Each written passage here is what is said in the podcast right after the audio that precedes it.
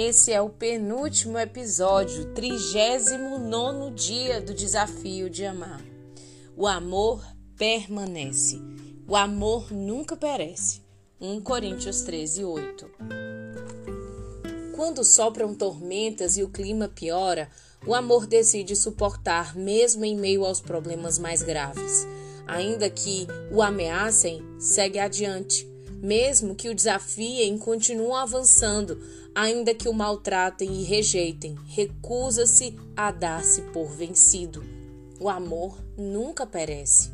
Muitas vezes, quando o casamento está em crise, o cônjuge que tenta fazer com que as coisas funcionem bem se achegará ao outro e declarando com precisão que não importa o que tenha acontecido no passado, ele está comprometido com o casamento. É certo que o seu amor irá permanecer. Ele prometeu, mas talvez o outro cônjuge ainda não esteja pronto a ouvir isso e conserva sua posição. Eles ainda resistem, eles não veem um casamento a longo prazo e eles nem mesmo desejam mais que isso aconteça. Aqueles que foram expostos a essa situação difícil, que tentaram restaurar o que foi destruído, não podem lidar com a rejeição. Assim, eles acabam declarando: tudo bem, se você quer dessa maneira, é assim que vai ser. Mas se o amor é realmente amor, ele não hesita quando não é recebido da maneira como gostaria. Podem dizer ao amor que desistirão de amar, então esse verdadeiramente não é amor. O amor que vem de Deus é permanente, impossível de ser parado. Se o alvo desse afeto não quer recebê-lo, o amor continua amando do mesmo jeito. O amor nunca perece. Nunca. O amor de Jesus é assim. Os seus discípulos eram totalmente imprevisíveis. Após comemorarem junto a Páscoa, quando Jesus disse que eles o abandonariam antes da noite terminar, Pedro declarou: Ainda que todos te abandonem, eu nunca te abandonarei. Mesmo que seja preciso que eu morra contigo, nunca te negarei. E todos os outros discípulos falaram a mesma coisa. Porém, mais tarde, ainda naquela noite, o grupo fechado de seguidores de Jesus, Pedro, Tiago e João, foram capazes de dormir enquanto Jesus passava por agonia no jardim. No caminho da crucificação de Cristo, Pedro negaria três vezes no pátio, mas naquele momento preciso, a Bíblia diz que Jesus virou e olhou para ele. Os seus discípulos falharam com ele, mais uma vez, após algumas horas de terem feito promessas. Ainda assim, ele nunca deixou de amá-los, porque ele e seu amor são o mesmo ontem, hoje e sempre. Hebreus 13, 8.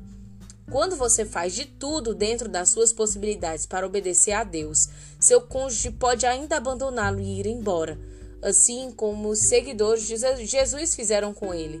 Mas se o seu casamento falhar, se o seu cônjuge for embora, não deixe que a razão disso seja porque você desistiu do casamento ou parou de amá-lo. O amor nunca perece.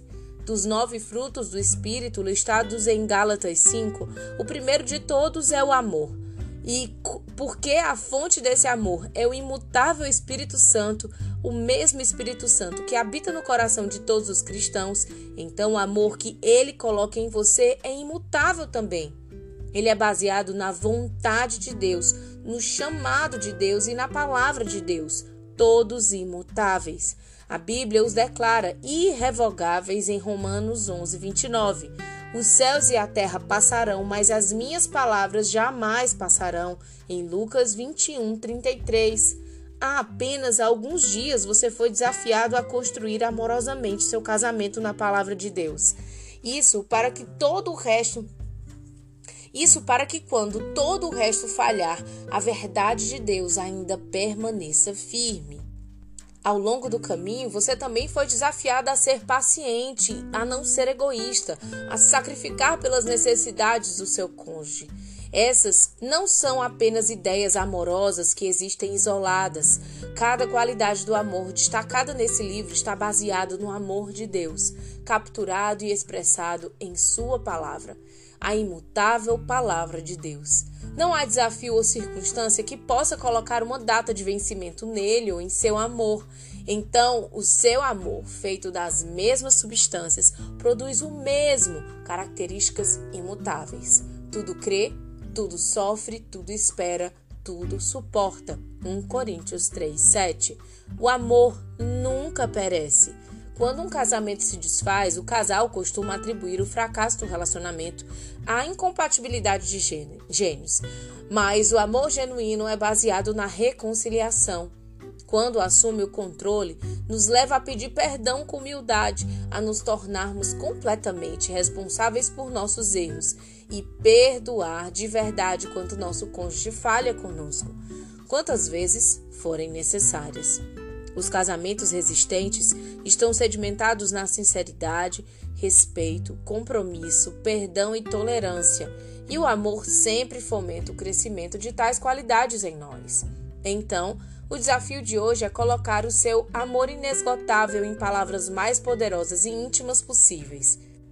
Aqui está a sua chance de declarar que não importa quantas imperfeições existentes permaneçam, tanto em você quanto em seu cônjuge. O seu amor é ainda maior. Não importa o que ele tenha feito ou com que frequência fez isso, você escolheu amá-lo assim mesmo. Apesar de você ter sido descuidada no tratamento com ele com o passar dos anos, seus dias de inconsistência no amor acabaram. Você aceita esse homem como um presente especial de Deus para você e promete amá-lo até a morte você está dizendo ao seu cônjuge, mesmo que você não goste do que está lendo, mesmo que você não goste de mim, eu escolho amar você assim mesmo para sempre, porque o amor nunca perece. Vamos para o desafio de hoje. Passe um tempo orando individualmente. Então escreva uma carta de comprometimento ao seu cônjuge Inclua a razão pela qual está se comprometendo com essa aliança até a morte e que decidiu amá-lo, não importando as razões. Deixe em algum lugar onde o seu cônjuge possa encontrá-la. Anote quando fizer concluir esse desafio. Quais foram as hesitações que você teve ao escrever essa carta? Como você espera que o seu cônjuge responda a ela? Como Deus a ajudou a escrevê-la e o que este processo lhe ensinou sobre si mesma. Vamos agora orar juntas. Senhor, nós te pedimos nessa hora, Pai, que tu nos inspire, que o teu Espírito Santo venha sobre nós e que tu nos inspire, Senhor, nas palavras certas para escrever essa carta. Senhor Jesus, eu sei, Pai, que muitas vezes a rejeição dói que às vezes nós sangramos por dentro, que às vezes nos dedicamos e ainda assim não há resposta positiva, Senhor. Mas que a resposta positiva seja te agradar, Jesus. Que a resposta positiva seja fazer o que a tua palavra nos manda. Que a, tua, que a resposta positiva não seja o que o nosso cônjuge diz, e sim permanecer no amor, agradar o teu coração e me deleitar, Senhor Jesus, na tua palavra. Senhor Jesus, que nessa hora o nosso coração se fortaleça em ti. Que depois desses 39 dias, Senhor Jesus, exista uma rocha firme na nossa casa, em nome de Jesus. O Senhor, nesse tempo, ele quis trocar os nossos fundamentos. Ele quis trocar a nossa vontade pela vontade dele para a nossa família e para o nosso casamento. E agora, Jesus, nós entregamos completamente. Senhor, nós não podemos controlar a resposta do outro, mas nós podemos responder fielmente ao teu chamado, Senhor. Eis-nos aqui para permanecer, para amar para sempre, Senhor, independente da resposta independente da circunstância, independente, Senhor Jesus, se nós seremos agradadas ou não porque nós estamos nessa vida para nos entregar como tu se entregou por nós e provarmos como é boa e perfeita a tua vontade. Como quando nós obedecemos os teus princípios, nós colhemos as tuas bênçãos, Senhor. Nós criamos nisso. E nessa hora, Pai, eu quero que o teu Espírito Santo seja o nosso único remédio. O Senhor te fala agora que você não precisa de remédio para aliviar a tua dor. Que tu não precisa de um comprimido para aliviar a tua dor. que Ele, o Espírito Santo, é quem vai te trazer a paz e a conformidade que você precisa nessa hora. Se esse é um tempo difícil, Deus vem carregar o teu fardo contigo. Deus vem te mostrar que há prazer na sua lei, na sua vontade, quando estamos unidas a Ele. Senhor, muito obrigada por termos chegado até aqui. Que amanhã, Senhor, seja um novo dia, um dia de concluirmos a obra que tu começou, Senhor Jesus. E que a tua vontade prevaleça e que o amor permaneça nos nossos corações. Em nome de Jesus.